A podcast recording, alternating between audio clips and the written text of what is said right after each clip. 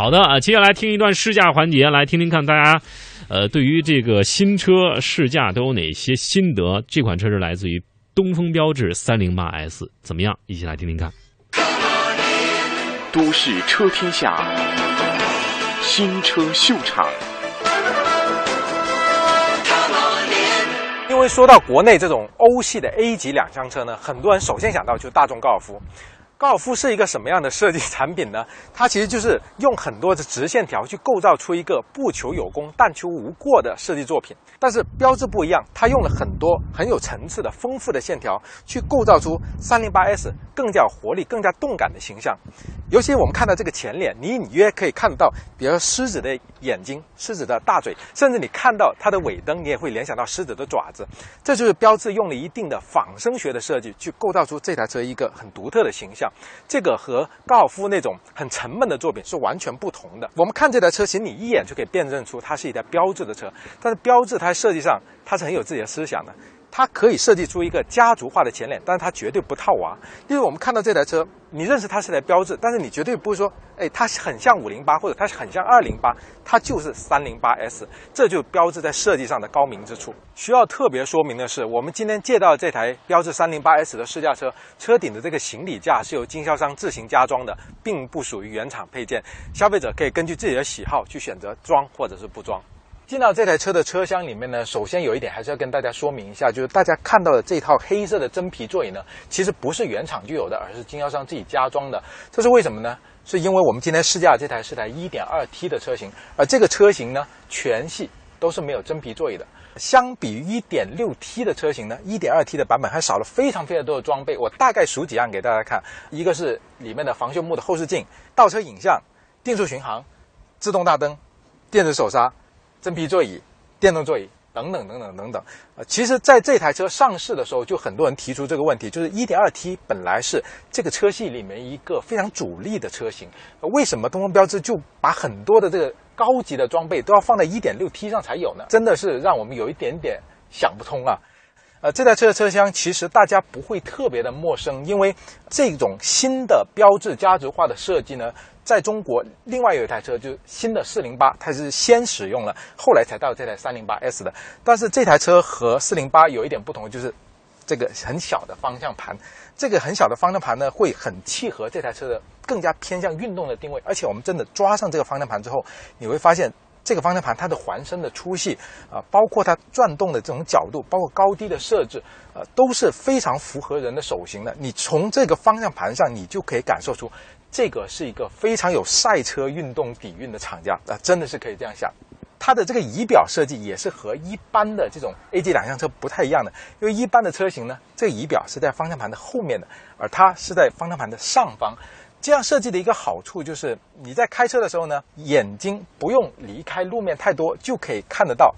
行车的很多信息。可以说是为行车安全做了更大的贡献。仪表里面一些小的细节设计也是很有趣的，比如说它这个转速表，右边这个，它的转速指针呢是逆时针的，一般车是顺时针转的。能想到的另外一个厂家，也就只有英国的超跑品牌阿斯顿马丁是这样的，所以这个设计也是相当的运动化的。看它的中控台也是很有个性的，就是标志现在这个设计语言叫做 All in One，就是它把很多的这种实体按键都省掉了，把这些功能全部集中在这个九点七。寸的这个屏幕里面，就你操作很多东西，比如说这个空调、音响，全部都是在这个屏幕里面完成的。在这里呢，我也要提到一点，就是标志其实它把这个仪表设计在这上面，是让我们呃减少这个目光离开这个道路的时间啊，提升安全性。但是把很多功能又集成在这里头呢，你开车的时候想调个空调什么的，你又必须低下头来去这里头看。这个呢，似乎又影响它的行车安全，所以这两个设计呢，稍稍有点矛盾。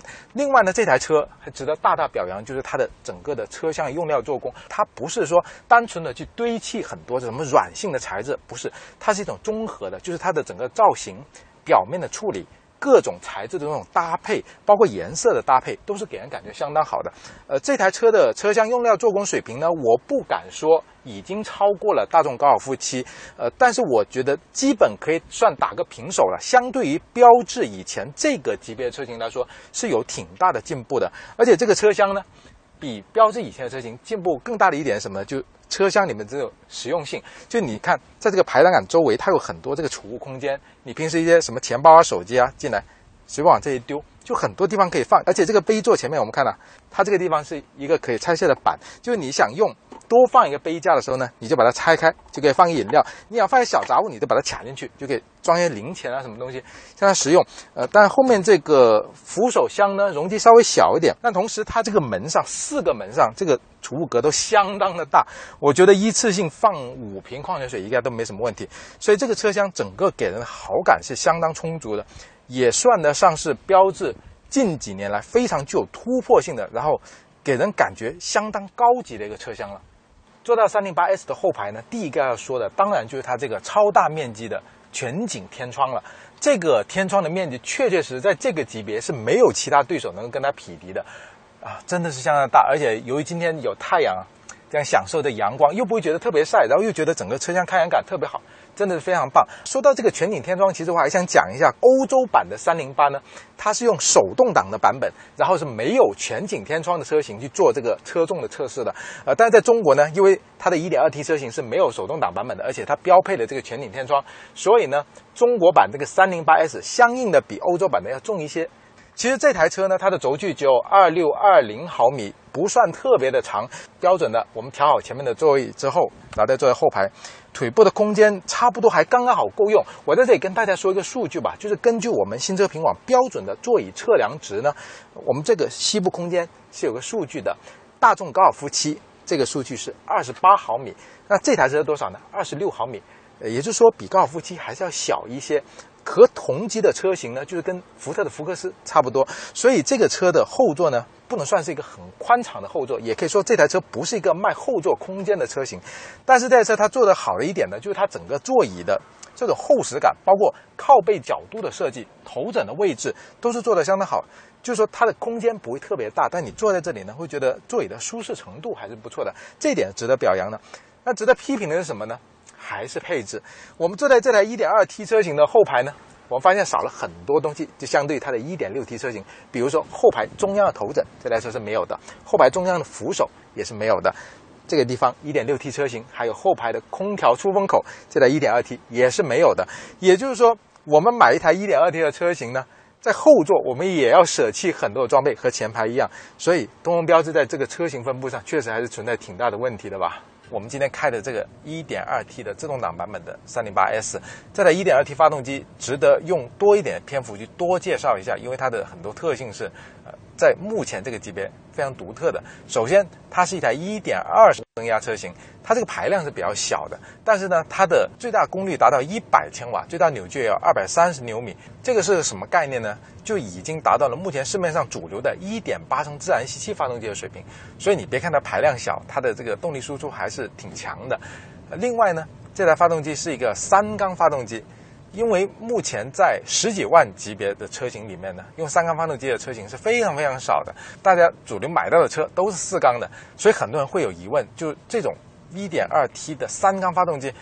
它的震动怎么样？噪音控制的怎么样？其实我可以很负责任的告诉大家，标致的这台 1.2T 发动机呢，它在噪音和震动抑制方面都做得非常好。首先说震动，就你日常开起来呢，这台车这种震动的感觉和一般的四缸发动机是没有什么区别的，就你不会觉得它有什么抖动啊等等这种情况发生。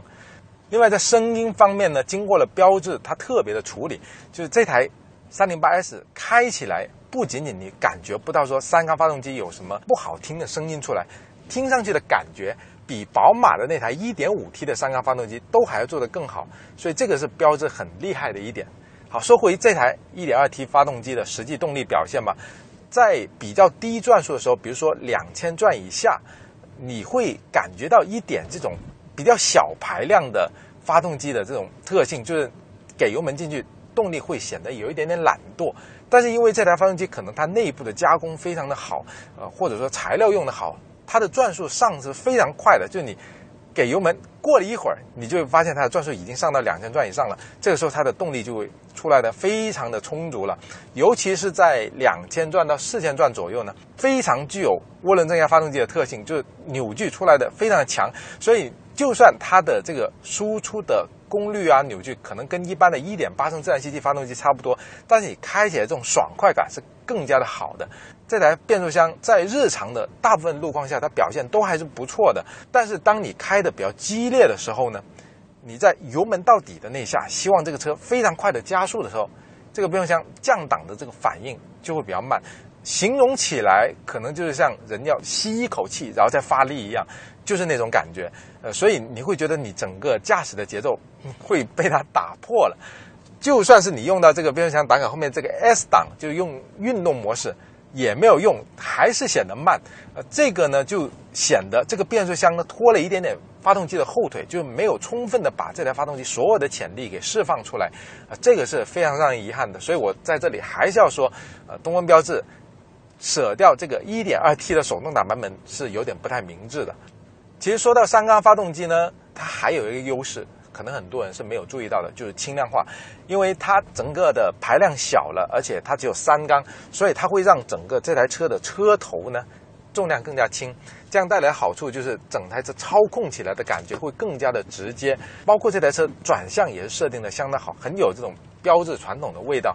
这个转向一打就有，入弯特别的灵动，然后呢，拐弯的时候呢，你不会觉得这个屁股有什么东西在扯着，你会很负担。开起来这台车是一台非常的灵动、小巧又很有活力的车型。另外呢，它的这个底盘设定也是一贯的大家熟悉的标志或者说法系车这种风格，前麦弗逊，后扭力梁，开起来会觉得过一些减速带的时候，哎，这个底盘。还是挺硬的，呃，包括我们压过路面上稍稍有一些这种沟坎，这个路感传递还是非常多的。但是你实际在开坏了之后，这个底盘给你的好感就会非常的充足。这个底盘是一个适合让你开快、鼓动你去开快，然后越开快越觉得它有质感的底盘。这台车从操控性和底盘的质感方面来说呢，都比目前同级的标杆大众高尔夫七要做的更加好一些。呃，真的是在机械方面做到非常高的层次。这台车其实整体的经营水平做得挺不错的，发动机的声音之前也说了，不会太多的传到车厢里面来，底盘下面传来的路噪啊，这个 A 柱旁边、后视镜旁边的那种风噪也不会很明显。但是这台车就有一点做得很不好，就是环境隔音，因为这台车毕竟是主要是在城市里面使用的车型，在城市里面开过一些比较繁华的路段的时候，你旁边会有很多的其他社会车辆，而这台车坐在车内呢。你就能很清晰的听到旁边的那些车的发动机的声音传到你的耳朵里头来，说明这台车的这个玻璃啊等等各方面的环境隔音做的是不好的，那这个是非常影响呢在城市里面行驶舒适性的一点了。